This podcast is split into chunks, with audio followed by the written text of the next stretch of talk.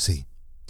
Durante estas vacaciones he estado bastante desconectado porque conseguí hacer nevera en julio de todos los contenidos premium de No es Asunto Vuestro, pero aún así todos mis otros proyectos, sobre todo Guide Dog, no me permiten nunca desconectar del todo. Pero tranquilos que estoy muy bien, ¿eh? no, no, no tenéis que sufrir por mí. Eh, siempre suelo llevar encima, por si tengo que apagar algún incendio, mi MacBook, el que cruje, pero ya, ya no cruje. Pero durante unos ocho días de este agosto estuve en una situación en la que decidí que iba a no abrir el ordenador e intentar gestionar todas estas tareas puntuales solo con el iPhone. Hoy os voy a explicar mi experiencia durante estos ocho días, lo que he aprendido, los trucos que he descubierto, que han sido algunos, eh, durante todo este proceso. Y la verdad es que, pues me he sorprendido para bien. Seguramente lo peor de trabajar con el iPhone es la escritura. Es infinitamente más incómodo escribir desde el teclado de un móvil que desde el Mac. Y una de las herramientas básicas, de las herramientas básicas en mi día a día, pero también en el Mac, son las apps de snippets o de expansión de texto para añadir con simplemente un comando textos que yo ya tengo predefinidos. Y esto es por culpa de la gente, porque siempre pregunta las mismas cosas. Y entonces para solucionarlo tenemos los snippets. Hasta ahora en Mac usaba Rocket Typist, que ha hecho su función durante bastante tiempo, pero tenía un problema que se ha hecho evidente, sobre todo ahora que quería trabajar durante estos días desde el iPhone. Y es que no tiene sincronización entre dispositivos, de hecho no tiene una para ellos. El developer lleva años diciendo en su web que está desarrollando una app para iOS, pero sigue brillando por su ausencia después de años. ¿eh? Y además no contesta ningún email ni ningún tweet, así que yo qué sé, debe estar haciendo surf o muerto que no sé qué es peor. Así que pregunté en Twitter a, mis followers y algunos me animaron a probar la función de expansión de textos que ya está incluida en Apple, tanto en las apps de iOS como, digo, tanto en el sistema de iOS como en el Mac. Y oye, una maravilla. Te permite tener sincronizados en todo momento cualquier shortcut que crees, tanto en el Mac como en, el iPad o en el iPhone. Y más importante, eh, pues en el iPhone puedes ejecutarlo sin tener que cambiar el teclado o abrir alguna otra app como te pasa con otras aplicaciones.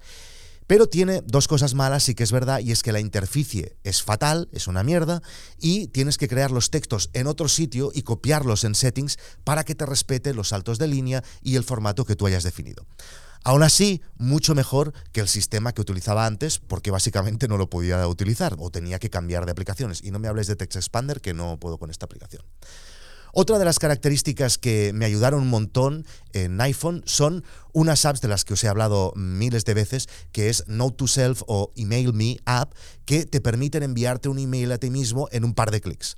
Durante estos días me ha servido también un montón pues para capturar ideas, por ejemplo, de todas las novedades que vamos a lanzar en esta nueva temporada de No es asunto vuestro en su membresía premium. Y por cierto, Ahora, esto mismo ya lo podéis hacer también desde el Mac con el atón que hemos hecho nosotros mismos. Lo acabamos de lanzar, se llama Selfish Mail. Pronto os hablaré con más detenimiento en un capítulo de Selfish Mail, pero os lo podéis descargar completamente gratis desde la store de Atoms de Gmail. Os voy a dejar también el link por algún lado.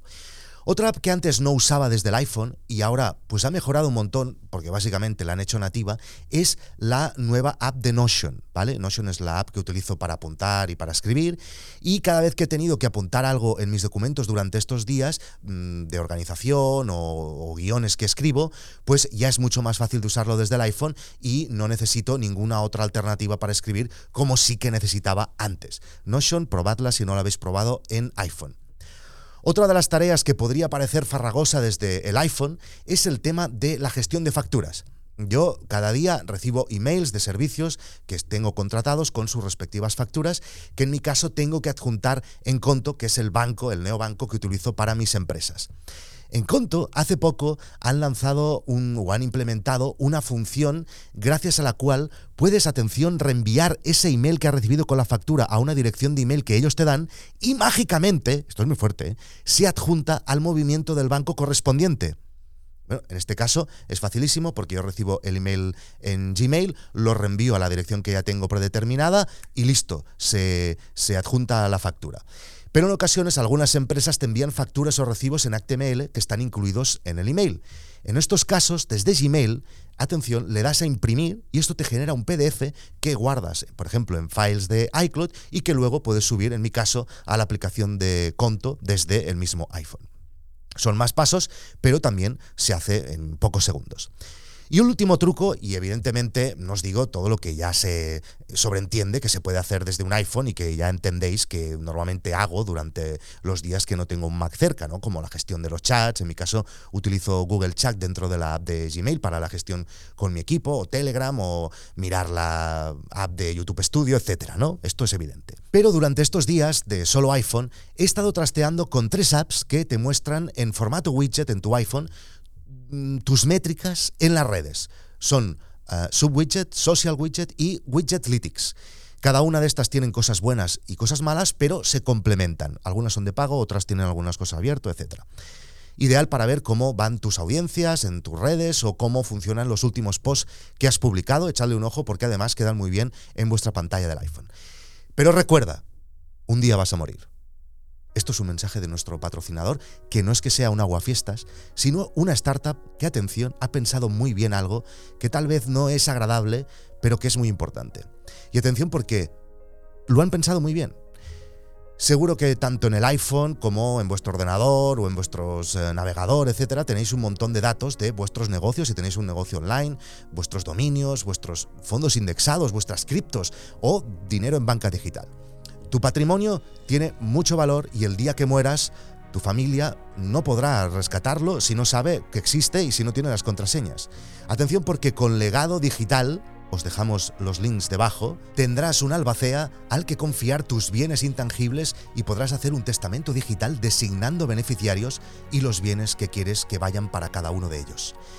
Yo lo he estado usando durante estas últimas semanas y es como podéis ver, súper fácil, rápido y muy claro. Puedes poner todos estos datos que solo tú tienes de momento y designar quién quieres que los herede el día que faltes y periódicamente va recibiendo emails en los que te preguntan pues si sigues vivo. Y mm, no sabéis lo bien que sienta poder darle a ese botón, decir sí, estoy aquí. Y atención, por venir de mi parte, te va a salir 100 euros más barato si entráis en el link siguiente, legado digital barra precio. Pero ya os digo que os lo dejo todo en las notas de este episodio. Y sabéis que otro botón también sienta genial al darle, el de suscribirse a nosasuntovuestro.com.